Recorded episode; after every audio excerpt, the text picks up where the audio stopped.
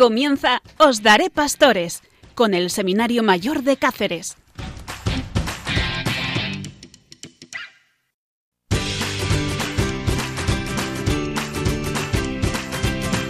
Bueno, y esta noche, como todas las noches cada cuatro jueves, os daré pastores desde Cáceres. En el Seminario Diocesano San Pedro Apóstol y María Inmaculada, abrazando a toda la familia de Radio María. Con un montón de secciones y secciones que eh, te hablan de vocación, una vocación a la vida sacerdotal. Y por lo tanto nos unimos y nos ponemos en comunión con todos los seminarios de España, allí donde se están germinando las vocaciones al ministerio sacerdotal. Un programa que está llamado a entreteneros en esta noche, pero también a aportaros un montón de ideas eh, que pueden eh, clavarse en tu corazón hasta tal punto de sentirte tú también llamado. Y no os apartéis del receptor porque sección tras sección no os la podéis perder. ¿Por qué? porque os va a llenar vuestra noche. Y secciones como esta, testimonios de santos con San Juan María Vianney, que es el cura de Ars y que aporta tanto al sacerdocio como que es el patrono de los sacerdotes a nivel universal. Otra sección eh, que habla del tema del día, la dimensión pastoral.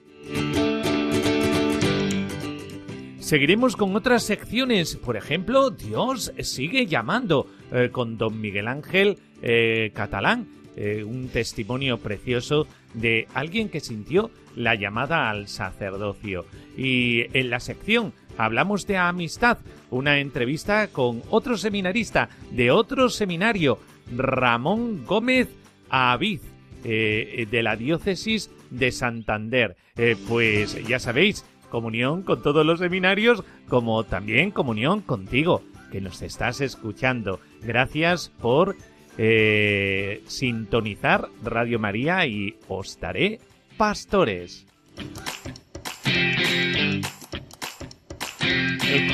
En el control, Vicente Rosso, aquí en el micrófono, Miguel Ángel Morán. Y entre los seminaristas que en este programa eh, vamos a participar de la locución está eh, Joaquín, Manuel Alejandro, Juanjo y Fernando. Vamos, que os vamos a dar la noche.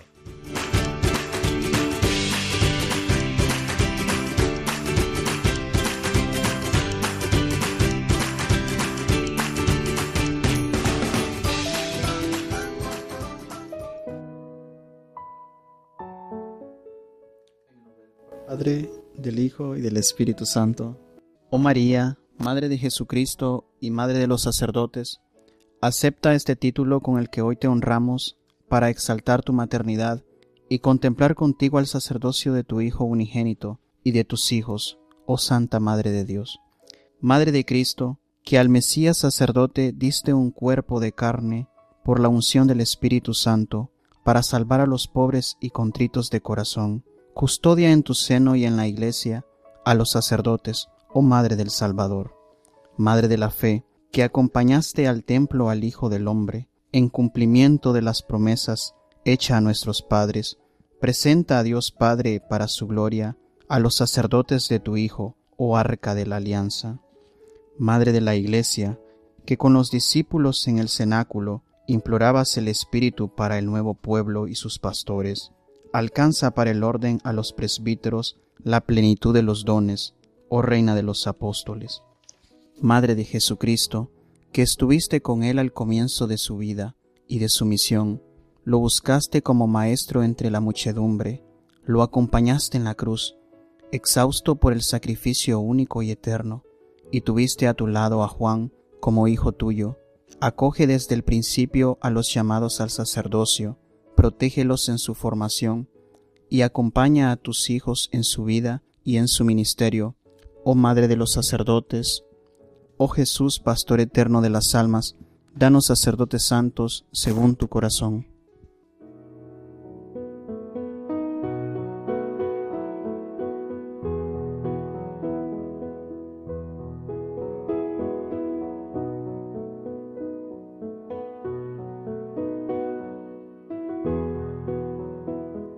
Testimonio de los Santos. Juan María Vianney fue un santo sacerdote que vivió en Francia, en la diócesis de Lyon, durante el siglo XIX. Logró en su servicio pastoral la fecundidad y sencillez del mismo, identificándose tanto con su ministerio que se convirtió en Alte el Christus. Su existencia en la diócesis de Lyon en una pequeña aldea de las más perdidas de la diócesis, la pequeña aldea de Ars. Fue una catequesis viviente que cobraba una eficacia muy, particular cuando la gente lo, veía celebrar la misa, detenerse en, en adoración ante el sagrario o pasar muchas horas en el confesionario. El centro de toda su vida era la Eucaristía, que celebraba y adoraba con devoción y respeto, otra característica fundamental de esta, de esta extraordinaria figura sacerdotal era el ministerio asiduo de las confesiones. Así pues, San Juan María Vianney se distinguió como óptico e incansable confesor y maestro espiritual, pasando con un solo movimiento interior del altar al confesionario, donde transcurría gran parte de la jornada, pasando allí de 16 a 18 horas diarias intentó por todos los medios, en la predicación y con consejos persuasivos, que sus fieles redescubriesen el significado y la belleza de la penitencia sacramental, tal y como la instituyó Jesucristo, y a imitación de Cristo mismo. Logró tocar el corazón de la gente, no gracias a sus dotes humanas, ni basándose exclusivamente en su esfuerzo de voluntad, por loable que fuera. Conquistó las almas, incluso las más refractarias, comunicándoles lo que vivía íntimamente, es decir, su amistad con Cristo, convirtió a personas muy alejadas de la Iglesia. Estaba enamorado de Cristo, y el verdadero secreto de su éxito pastoral fue el amor que sentía por el ministerio eucarístico anunciado, celebrado y vivido, que se transformó en amor por la grey de Cristo.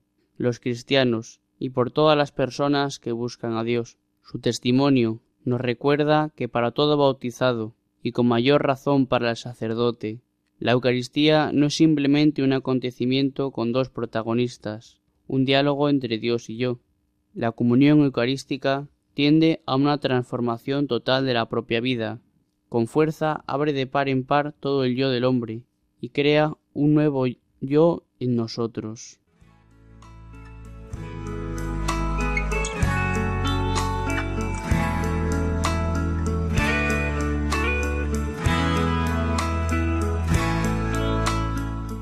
El tema del día.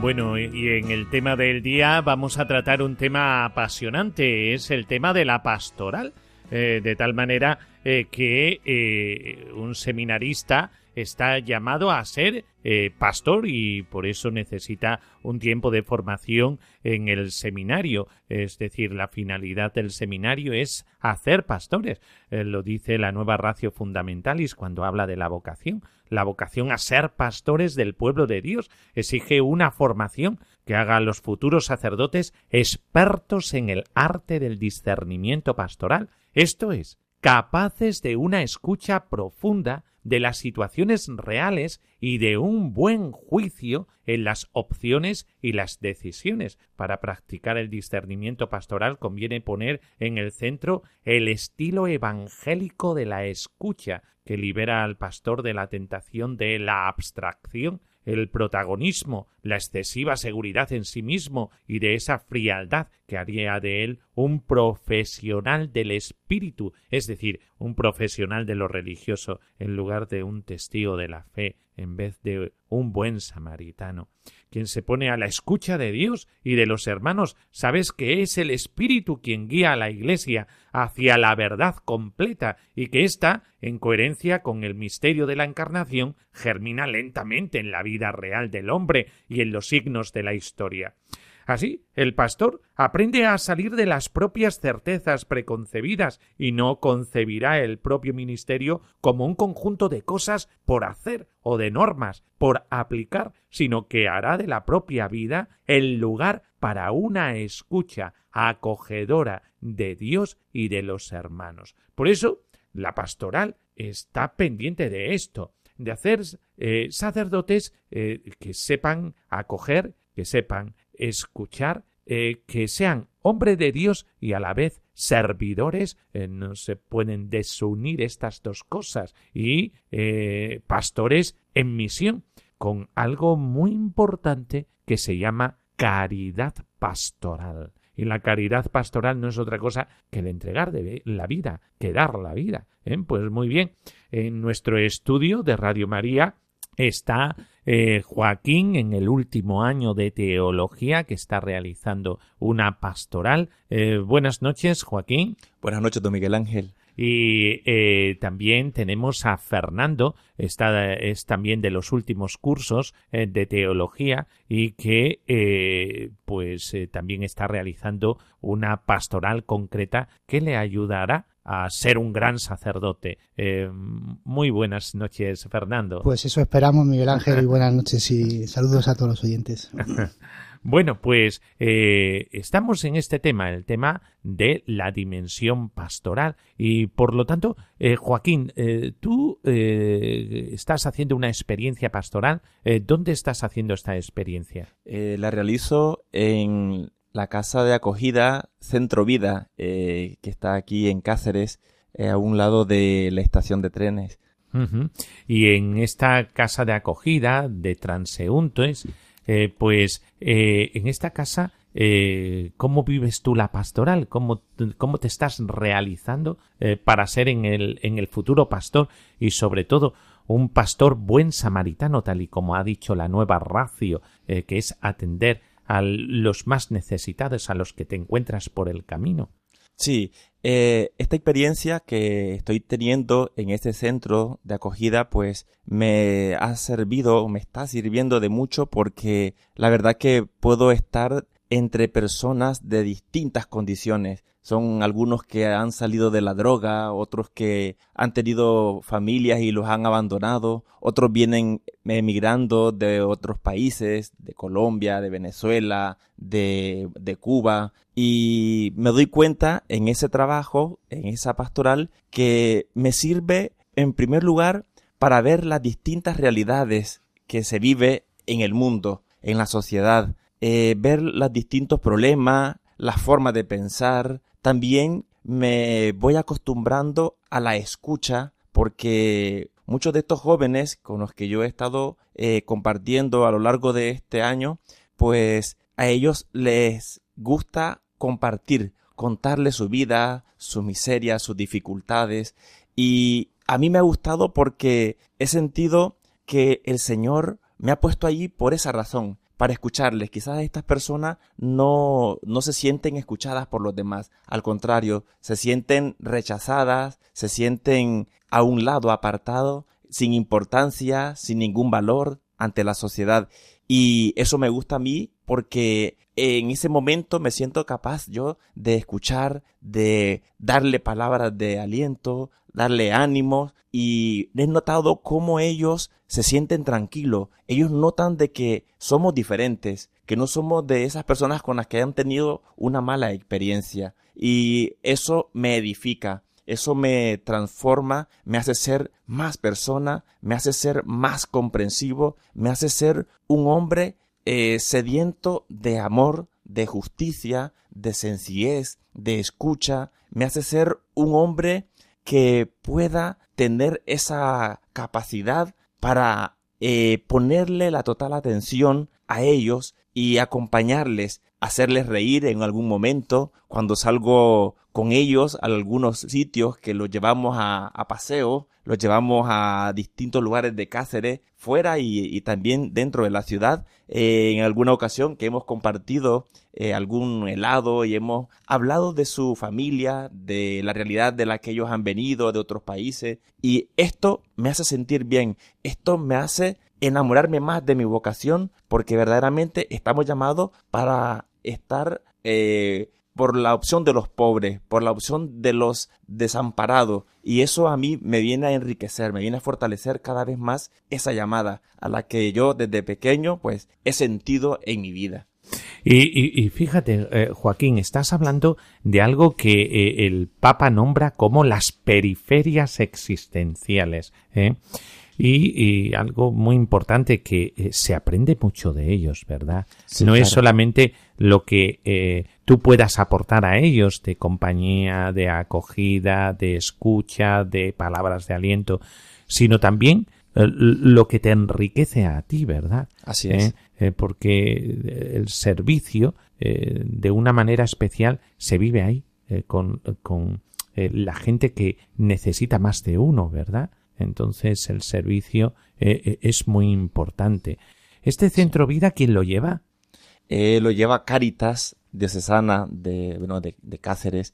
¿Ay, cómo vives tú esta, este, esta caridad de la Iglesia que es Caritas?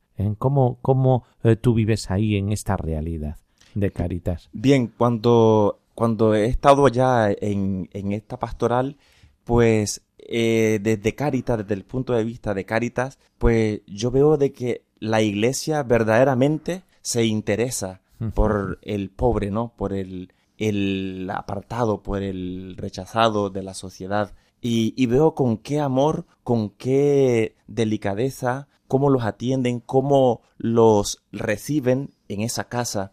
Y como le decía anteriormente, pues eso me hace ser más compasivo también en mi vida. Eh, veo de que verdaderamente el espíritu eh, suscita siempre personas que se disponen al servicio, a, al amor por el otro, por el más necesitado, por el humilde, por el pequeño, del que habla la Sagrada Escritura. De hecho, nos hemos encontrado eh, muchos voluntarios, ¿verdad? Allí, muchos voluntarios De, de, Cáritas, que esto nos hace pensar eh, que hay mucha generosidad en este mundo y muchos corazones que están abiertos a los más pobres. ¿eh? Fernando, hablando de periferias y hablando de las preferencias de Dios, que prefería a los niños a las viudas, a los ancianos, y nos habla el Papa Francisco de la sociedad del descarte. Pues te ha tocado realmente una pastoral apasionante. ¿eh? ¿Qué, qué, qué, qué pastoral tienes, Fernando? Bueno, pues yo este año estoy acudiendo o dedicando los viernes por la tarde a, a un geriátrico, residencia de ancianos que hay aquí en Cáceres. Y, bueno, pues ahí andamos aportando nuestro, nuestro granito de, arena todos los viernes y acompañando, como usted bien dice, pues a, a muchas personas que se encuentran en, al final de su vida, podríamos decir, y en situaciones pues a veces un tanto complicadas. Y, en esto de situaciones complicadas tendrás alguna experiencia que contarnos, alguna anécdota eh, sobre eh, algún anciano que haya abierto tu corazón y te haya dicho eh, pues algo interesante para decir por los micrófonos, ¿verdad? Porque hay casos pues complejos en, esta residencia, ¿no? Pues sí, la verdad es que hay de todo. Hay personas más acompañadas por sus familias, hay personas que viven más en soledad, hay personas que viven su vejez de manera muy, muy diferentes, unos con, con alegría, otros con muchas tristezas, otros con enfermedades, en fin, es muy variado todo, todo, todo el grupo de, de, gente que hay allí. Y bueno, pues anécdotas, mm, ahora mismo quizá, bueno, recuerdo en concreto una señora que, que sí que es verdad que, que me ha tocado el corazón porque todos los viernes cuando llego pues está ella esperándome a que llegue, ella apenas puede hablar y la verdad es que se le, se le enciende los ojos cada vez que me ve llegar. Me está esperando en su silla de, de ruedas allí en la entrada y le he cogido mucho aprecio. Eh, cuando eh, nosotros sembramos amor, recogemos amor. Y esto da una gran satisfacción al corazón. Eh, y, y, a qué te dedicas principalmente en, la residencia de ancianos? ¿Cuál es tu misión allí? Bueno, pues fundamentalmente eh, me gusta decir que, que uno va enviado por la iglesia primeramente, ¿no? No vamos como una ONG sin desprestigiar a, a las ONG y a, sus, a su función tan buena que hacen en la sociedad o no somos un voluntario cualquiera, ¿no? Eh, los seminaristas cuando vamos a la residencia de ancianos creemos que además de, de ayudar de una manera humana, podríamos decir, acompañando a las personas, dándolas consuelo, o simplemente escuchándolas, como decía Joaquín. Hay muchas personas que necesitan de tanta escucha que, que simplemente con, con escucharla ya se sienten contentas, ¿no? Pero sobre todo nosotros lo que, lo que digamos que la pastoral que, que yo creo que es más importante, pues llevamos eh, lo mejor que podemos llevar, que, que es la palabra de Dios, porque todos los viernes celebramos allí la palabra y, y bueno, pues también llevo al Señor, eh, les doy allí la comunión a todos aquellos que, que lo desean y que están en condiciones de poder recibirlo, con lo cual es una satisfacción muy grande porque, como digo, no es solo una labor humanitaria, sino que llevamos la misma vida que es Jesucristo. Y con ella la esperanza, eh, porque está comprobado, eh, cuando eh, se abre el anciano a la trascendencia, tiene mayor calidad de vida. Esto ojalá nos escuche en esta noche alguno que haya sintonizado Radio María así de estamos en Ostaré Pastores, ¿eh? y que los hayan sintonizado por casualidad y escuchen esto. La calidad de vida que nosotros estamos esperando, esa calidad de vida en plenitud de la sociedad del bienestar, se consigue cuando nosotros nos abrimos a la trascendencia, cuando nos abrimos a Dios y especialmente a Jesucristo, que siempre tiene palabras de vida eterna, el, que es la misma vida. Eh, Joaquín, vamos a ver, eh, eh, me, has hablado de la pastoral, pero la pastoral también se estudia. ¿Tenéis asignaturas en el seminario sobre pastoral? Sí, sí, tenemos lo que es la pastoral especial, eh, en la que nosotros vamos viendo realidades de la que es la diócesis, su plan pastoral, de cómo lo trabaja en las distintas parroquias de la diócesis y eso también nos, nos va formando para tener un, una visión más amplia de la realidad con la que podemos nosotros encontrarnos cuando seamos eh, párrocos de, de, una iglesia, ¿no? Eh, y eso se complementa más y se comprende mejor cuando ya estamos en el terreno. Por ejemplo, cuando ya vamos al campo, estamos ahí con la gente. En este caso, a mí, pues, que me ha correspondido eh, estar en esa casa de acogida, pues, eh, trato de, de hacer una, eh, conciliar la, la, la clase que tiene que ver un poco, ¿no? Con, lo, con el trabajo que también yo realizo en esta pastoral y así poder fortalecerla, eh, ponerla en práctica de una u otra manera. Y eso pues sí sirve para nosotros eh, en nuestra formación y en nuestra experiencia de pastoral. Y, y, además de la pastoral especial, tienes otra clase de pastoral. La pastoral creo que se llama fundamental, ¿no? Sí, teología la... pastoral fundamental. Sí, sí, teología pastoral fundamental. ¿Y eso de qué va, la teología pastoral fundamental? Bueno, pues eh, son más que todo le, la base, ¿no? Los principios. Que... Te, te, te, cuidado que a lo mejor puede estar escuchando el profesor de teología de pastoral fundamental. No te vayas a equivocar, ¿eh? Pues, pues eso, ¿no? Eh, donde están asentados los principios de esta pastoral para poderlo realizar, ejecutar, ¿no? En la, en la diócesis, en la parroquia como tal. Tener las nociones básicas eh, para echar a andar cualquier proyecto a realizarse dentro de la parroquia.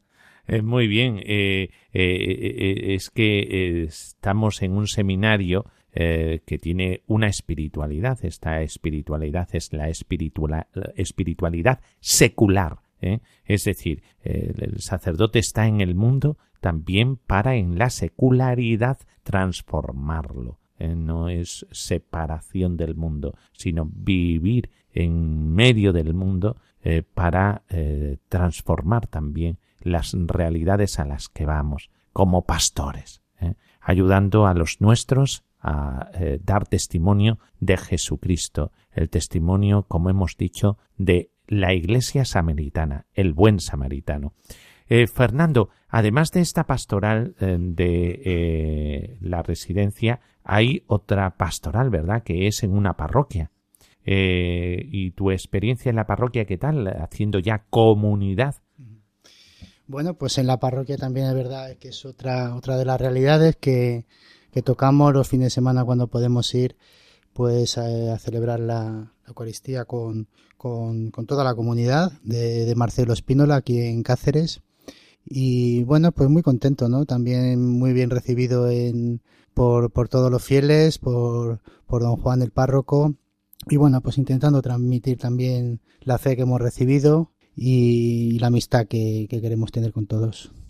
Y la pastoral eh, es eh, muy importante porque eh, entra dentro del proceso, el proceso del seminario. y este proceso va lentamente. es un proceso filosofía, en donde se estudia la, la razón humana, teología, se estudia a Dios, y pastoral para esto llevarlo a la práctica. Entonces es un proceso eh, y un proceso que nos hace conocer mejor la comunidad eclesial, experimentar la eficacia eh, de eh, la formación en el ministerio, conocer mejor el ministerio presbiteral y las otras vocaciones, porque hay un discernimiento pastoral para detectar los carismas dentro de la comunidad, valorar el ejemplo sacerdotal de los formadores y de los sacerdotes eh, que nos circundan y, mm, puede también discernir mejor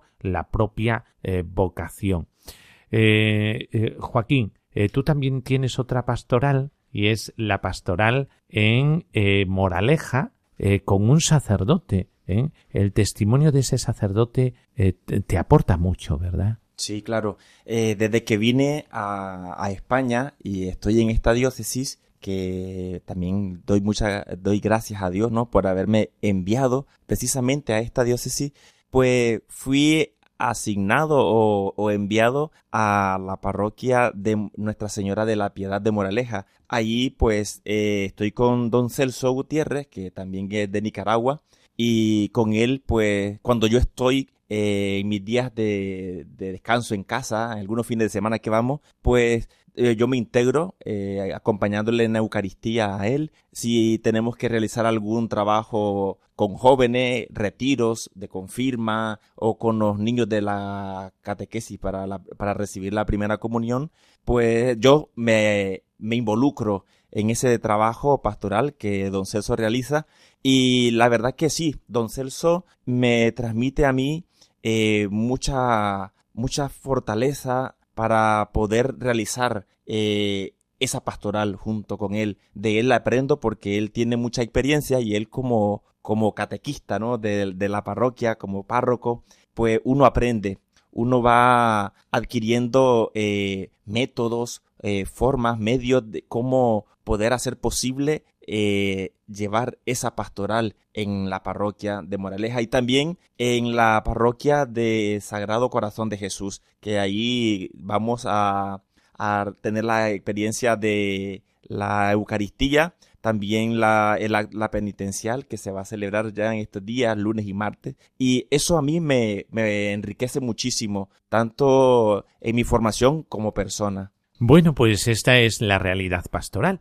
Eh, ya desde el seminario, los seminaristas eh, ayudan a parroquias, ayudan a diferentes realidades en la diócesis y con ello aprenden a ser pastores, que esto es lo que queremos, eh, no que aprendan mucha teología y que se queden allí en el limbo, no, no, no, no. ni mucha filosofía y se queden en la sabiduría del hombre, sino que eh, la práctica puedan ser testigos del Evangelio.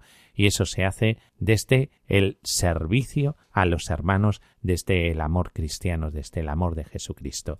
Pues eh, estar atento al receptor, que seguimos aquí en Os Pastores.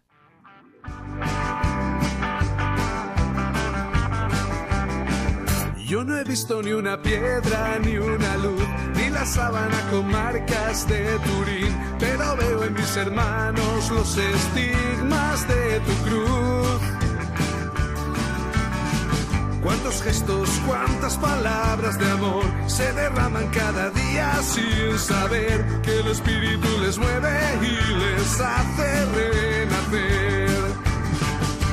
Grita sin miedo que Cristo vive siempre a tu lado. Grita sin miedo que Cristo vive resucitado. Grita sin miedo que Cristo vive siempre a tu lado. Grita sin miedo que Cristo vive resucitado.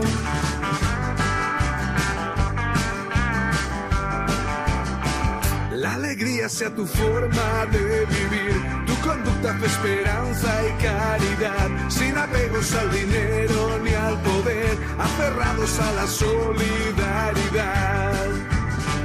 Esperanza para los hombres sin fe, ofrecida como oportunidad de entregar la vida en servicio a los demás.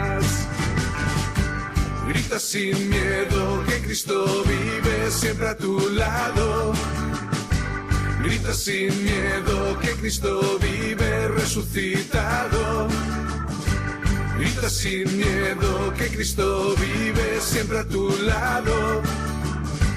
Grita sin miedo que Cristo vive resucitado. Constructores de paz de nueva humanidad, de un espacio donde poder vivir la libertad.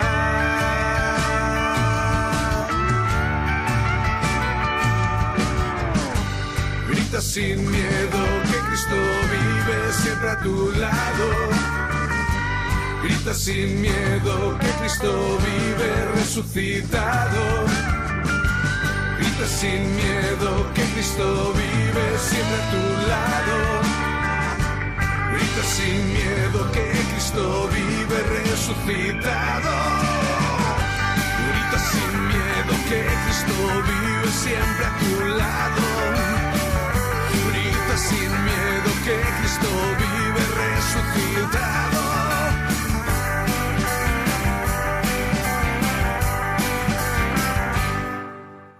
En Os Daré Pastores, Dios sigue llamando. Don Miguel Ángel Catalán nació en la década de los 80 en Madrid en una familia de valores cristianos. A los seis años de edad fue atropellado por un coche y esta experiencia le llevó a pensar en Jesucristo crucificado. Desde pequeño tuvo cierta inclinación a lo religioso, pues él mismo pidió a sus padres, tras recibir el sacramento de la confirmación, seguir con la catequesis de poscomunión. En su adolescencia vivió una especie de rebeldía, pero al entablar una relación con una novia creyente, empezó a anhelar volver al Señor. Por su voluntad de ayudar a la gente, se alistó en el ejército en el 2001 tras el derrumbe de las Torres Gemelas. Tras el ejército siguió con su afán de seguir colaborando y entró de voluntario en la Cruz Roja. Ante las situaciones de riesgos con las personas que se encontraba, él se daba cuenta que de manera espontánea les hablaba a los enfermos acerca de Dios. Tras este voluntariado, comenzó a trabajar a media jornada y también entró en otro voluntariado en los bomberos. Su deseo era ayudar a los demás, pero aún así afirma que su vida no estaba llena, sino más bien vacía. En cierta manera vivía a su vez una especie de doble vida, y reconoce que tan solo vivía algunos de los mandamientos, pues en el fondo no tenía conciencia de pecado. Con veinticinco años empieza un buen trabajo que le requería mucho tiempo y con el único objetivo en su vida de ganar mucho dinero. Tras estos años de dedicación laboral comenzó su conversión. Sucedió un día cualquiera, viendo rezar a un musulmán. Miguel Ángel no era un chico de oración, y a partir de ese momento le entró un gran deseo de rezar que no había tenido nunca, y un deseo de conocer, de conocer la verdad de la vida, y tras ello una fuerte inquietud. Tenía amigos musulmanes con los cuales dialogaba acerca de Dios, no tanto sobre si Jesús era Dios o si no lo era, cosa que afirma que tenía claro, sino sobre todo acerca de María, la Madre de Dios, pues paradójicamente no creía en su virginidad y en su inmaculada concepción, mientras que sus amigos musulmanes sí lo veían. Un día estando en una capilla con el Santísimo expuesto, tuvo un momento de gracia que le ayudó en su conversión. Afirma que simplemente se miraron. Hubo un cruce de miradas. Miguel Ángel estaba muy enfadado consigo mismo porque se reprochaba que estaba viviendo una vida insatisfecha, estaba haciendo lo que le daba la gana, pero al mismo tiempo no estaba haciendo nada sino malgastar su vida. Tras cambiar el párroco de su parroquia, decidió dirigirse espiritualmente con él, y poco a poco fue dándose cuenta de que el Señor le estaba llamando y que lo quería todo de él y sin nada. Un día le entregó, le preguntó al párroco qué tenía que hacer, dice que su contestación fue lo más hermoso que le habían dicho nunca. Le dijo, mirando a María, pídeselo a ella. Curiosamente fue María la que le ayudó en su caminar a pesar de sus desconfianzas de joven. Tras dejar casa, novia, amigos, trabajo y familia, se presentó en el seminario. Ahora es sacerdote católico y afirma que desde el momento que le dijo sí a Jesús, es feliz.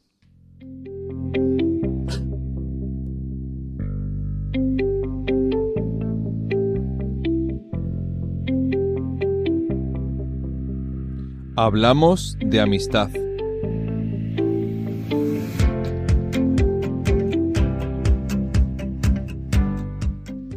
Muy buenas noches, querido Radio Escucha de Radio María. A este su programa Os Daré Pastores. En nuestra sección Hablamos de Amistad. En esta noche hemos invitado a un seminarista para conversar un poco acerca de su vida en esa llamada que el Señor le ha hecho. Eh, se trata de Román Gómez Ruiz, de la diócesis de Santander, que actualmente estudia en el Seminario Diocesano del Monte Carbán. Muy buenas noches, Ramón. ¿Qué tal? ¿Cómo estás? Buenas noches, Joaquín. Pues queremos en esta, en nuestra noche que nos comentes un poco, eh, que nos cuentes sobre cómo surge eh, esa llamada en tu vida, esa llamada que el Señor te ha hecho en tu vida primer lugar decir que tengo 22 años y me tengo que remontar a cuando tendría unos 7, 8 años y empiezo la catequesis de comunión en la parroquia. Mis padres no, bueno, mi familia en general no es una familia muy practicante, ciertamente después mi madre se ha acercado y tengo algún familiar sacerdote, pero en aquel momento pues en mi familia no se, no se vivía la fe, no se practicaba y al ir a la catequesis con 7, 8 años, el catequista, que era un chico joven, que ayudaba también en la en la parroquia, pues nos fue mostrando a Jesús como esa persona, como ese Hijo de Dios que nos anunciaba una noticia de amor, de justicia, de verdad, de, alegría. Y poco a poco también empecé a ser monadillo en la parroquia, ayudando al sacerdote en la, misa y en algunas otras actividades. Y un poquitín pues surgió todo así. Ese identificarme con, con Jesús, que nos con el Jesús que nos presentaba el catequista y también después con lo que yo iba viendo a los sacerdotes de la parroquia. Eh, Ramón, y ante esa realidad tuya, eh, tus padres, ¿qué te decían al ver de que tú te estabas eh, formando en la doctrina de la Iglesia Católica? ¿No te riñeron? No, no, porque mis padres fueron los que me llevaron a catequesis, por eso de que la comunión pues siempre ha sido algo pues muy típico pues, socialmente en España y sobre todo en los pueblos, en la zona donde son mis padres, pues esa religiosidad pues a veces muy muy social, pues del bautizo, de la comunión, de la boda sigue estando muy presente. En ese sentido, mis padres no, no me dijeron nada. En un momento determinado, y yo me acuerdo que les dije en la cena, tendría yo ocho años o así, que quería ser cura. Y mi padre no dijo nada. Y mi madre, de entrada, como que no le hizo, no le hizo mucha gracia la cosa, pero después con el tiempo, eh, mi madre pues, se acercó a la parroquia y, y bueno, ahora mismo ella es catequista en la parroquia mi padre no se acercó tanto a la parroquia, de vez en cuando frecuenta, pero los respetan y los dos están felices porque yo creo que me ven feliz, en definitiva. Qué bien, qué bien. ¿Y nos puedes contar eh, ese proceso ese momento cuando tú ya das el paso, ¿no? Para entrar al seminario y experimentar de qué iba. ¿Nos podrías comentar un poco? Sí, pues tendría yo unos 12 años, 11 más o menos, cuando desde el seminario de la diócesis a mí se me invitó a participar en unas convivencias que se llamaban el proyecto Samuel, y Seminario Menor en Familia, donde un fin de semana al mes pues un grupo de monaguillos de distintas parroquias participaban en actividades en el, en el seminario. Y pues así surgió mi acercamiento al seminario por medio del, del párroco del, de, mi parroquia, también por medio de un sacerdote. Esto es una curiosidad. Yo en aquel momento hacía natación y tuve una época en la que tenía un dolor en el pecho y yendo al médico, la médico me preguntó, ¿no será que está? Le dice, cállese, que este va a ser cura. Y el que estaba, el médico que estaba haciendo el MIR con mi, con mi médico, era un sacerdote que había, no había terminado medicina antes de entrar al seminario y siendo ya sacerdote lo había acabado con intención de ir a misiones. Entonces ese sacerdote también pues me acompañó un tiempo y me y escuchó y, y, así fue el contacto con el seminario. Después, el, el, obispo anterior de nuestra diócesis, don Vicente Jiménez, el actual arzobispo de Zaragoza, quiso abrir el, el seminario menor y cuatro chicos de los que, que, participábamos en las convivencias, pues nos vinimos al seminario menor y, y hasta hoy. Qué bien. Y te pregunto, ¿te sientes realizado con lo que has elegido para ti en tu vida? La pregunta en sí es complicada porque abarcar toda la realidad eh, es complejo, ¿no? Pero yo diría que sí. El hecho de que tú sigas en el seminario después de tantos años, no sé si con la misma ilusión o con una ilusión más renovada y, más, más afianzada también, hace que, que, todo lo que uno vive, pues al final merezca la pena. Y, y yo creo que lo fundamental que a mí me sigue, a mí me sigue haciendo feliz y me sigue hace que me, realmente me sienta realizado es el saber que donde estoy estoy feliz y que creo que puedo llevar parte de mi felicidad a, a los demás. Ahí, ahí radica la, la, felicidad y la realización, como yo la, la entiendo. Bien, y dime, para ti, eh, si te pregunto, eh, ¿para ti qué es ser sacerdote hoy? ¿Qué me podrías decir al respecto? Pues yo creo que hoy fundamentalmente ser sacerdote, ser cura, es ser un acompañante quizás eh, somos herederos de una tradición donde la liturgia y la sacramentalidad ha tenido un peso muy importante. Después somos herederos de una tradición también muy social dentro de la Iglesia y yo creo que todo eso tiene que converger en, ser capaces de acompañar. Yo reflexionaba no hace mucho en un retiro que teníamos los seminaristas de Santander al hilo de lo que nos decía el director espiritual sobre que Jesús no imponía, Jesús acompañaba. Y en ese acompañar de Jesús constantemente pues a sus discípulos, a las personas que se acercaban a él, pues él es donde él iba proponiendo el reino de, Dios y, esa gracia y ese amor del Padre. Y yo creo que lo fundamental de un cura hoy es que sea un acompañante, con todo lo que implica ser sacerdote, pues la liturgia, los sacramentos, la oración, la formación, pero fundamentalmente que sea un acompañante, que acompañe a su, a su comunidad y que él también se deje acompañar por Dios y por su, y por su comunidad. Muy bien, muy bien. Y mira que como sacerdote, ¿tú crees que tendrías algunas dificultades eh, una vez que ya estés en el ministerio sirviendo en una parroquia? ¿Cuál crees tú que podrían ser tus dificultades ante esa realidad, ante ese estilo de vida que inicies en tu vida? Pues dada la realidad de aquí del, norte de España, no sé cómo estará en otros sitios, la, gran dificultad que yo vería es la de hacer frente a la sobrecarga de cosas que hacer por ejemplo, en mi diócesis pues son no hay muchos sacerdotes, entonces pues hay párrocos que tienen que encargarse de varios pueblos, de varias parroquias, otros que atienden otras tareas diocesanas, pero a la vez están en, mil historias y yo creo que al final el, el, gran riesgo que se puede tener es la sobrecarga, el tratar de llegar a todo y al final no, no llegar a nada. Yo creo, y además por lo que veo en los que han sido compañeros de seminario y que ya están en parroquias como sacerdotes, ese deseo de querer llegar a todos, pero no llegar porque tienes mil, mil tareas que atender. Ya, entonces podemos con eso decir de que es falso aquello que muchas personas piensan que el sacerdote no trabaja. Eh, ¿Tú qué, qué opinas al respecto? Yo siempre digo que si los curas vivieran tan bien, todo el mundo querría vivir como curas, pero no todo el mundo quiere irse al seminario y prepararse para ser sacerdote. Sí, y yo creo que también la complejidad de nuestro mundo de hoy, que tampoco es un mundo excesivamente creyente o excesivamente cercano a la iglesia, hace que la misión aún sea más, más carga en ese sentido, porque implica más esfuerzo, implica trabajo. Ya para ir terminando con esta entrevista que te he realizado esta noche, ¿qué te gustaría decirle a los jóvenes de la pastoral juvenil de toda España en esta noche? Pues relacionándolo con lo que me preguntabas antes sobre qué es, qué creo que es ser sacerdote hoy, que se dejen acompañar, que sean capaces de, hablar con otros y de vivir con otros, porque por mi experiencia, cuando realmente eres capaz de, de, dejarte acompañar es cuando realmente puedes descubrir la presencia de ese Dios que te quiere acompañar en tu vida. Decía San Bernardo que quien se hace maestro espiritual de sí mismo se convierte en discípulo de un necio. Y yo creo que es totalmente cierto, ¿no? Que uno mismo ve lo que hay a su alrededor, pero verse a sí mismo es muy complicado. Y si uno se deja acompañar, pues puede ver las cosas que hay que mejorar, puede ir descubriendo poco a poco cómo el Señor está presente en su vida, cómo le acompaña, y también eso puede posibilitar a responder a la vocación que el Señor quiere para nosotros, el sacerdocio, la vida religiosa, el matrimonio, etcétera. Muy bien, Ramón.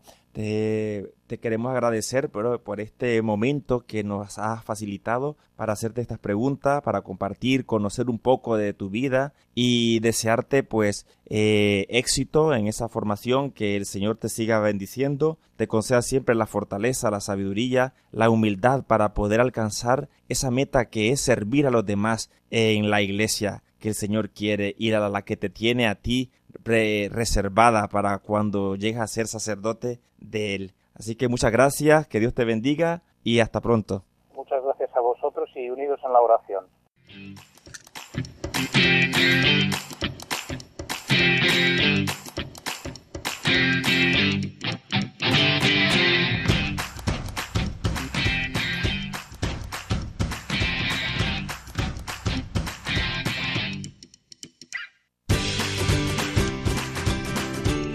Y hasta aquí os daré pastores con todo este repertorio que hemos tenido esta noche de San Juan María Vianney, la dimensión pastoral, el testimonio de don Miguel Ángel Catalán, eh, de eh, don Ramón Gómez Ruiz, de la diócesis de Santander. Vamos, hemos hecho un gazpacho fantástico. ¿Y todo para qué? Para decirle, deciros a todos vosotros eh, que sigue habiendo gente que dice que sí. Y la pregunta sería la siguiente. Tú, que estás al otro lado del receptor, ¿tú también dirías que sí?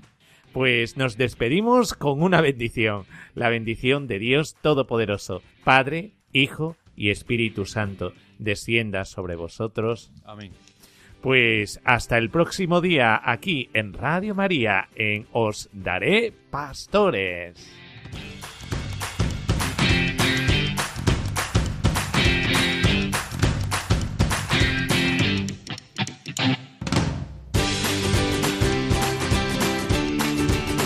Así concluye Os Daré Pastores, hoy con el Seminario Mayor de Cáceres.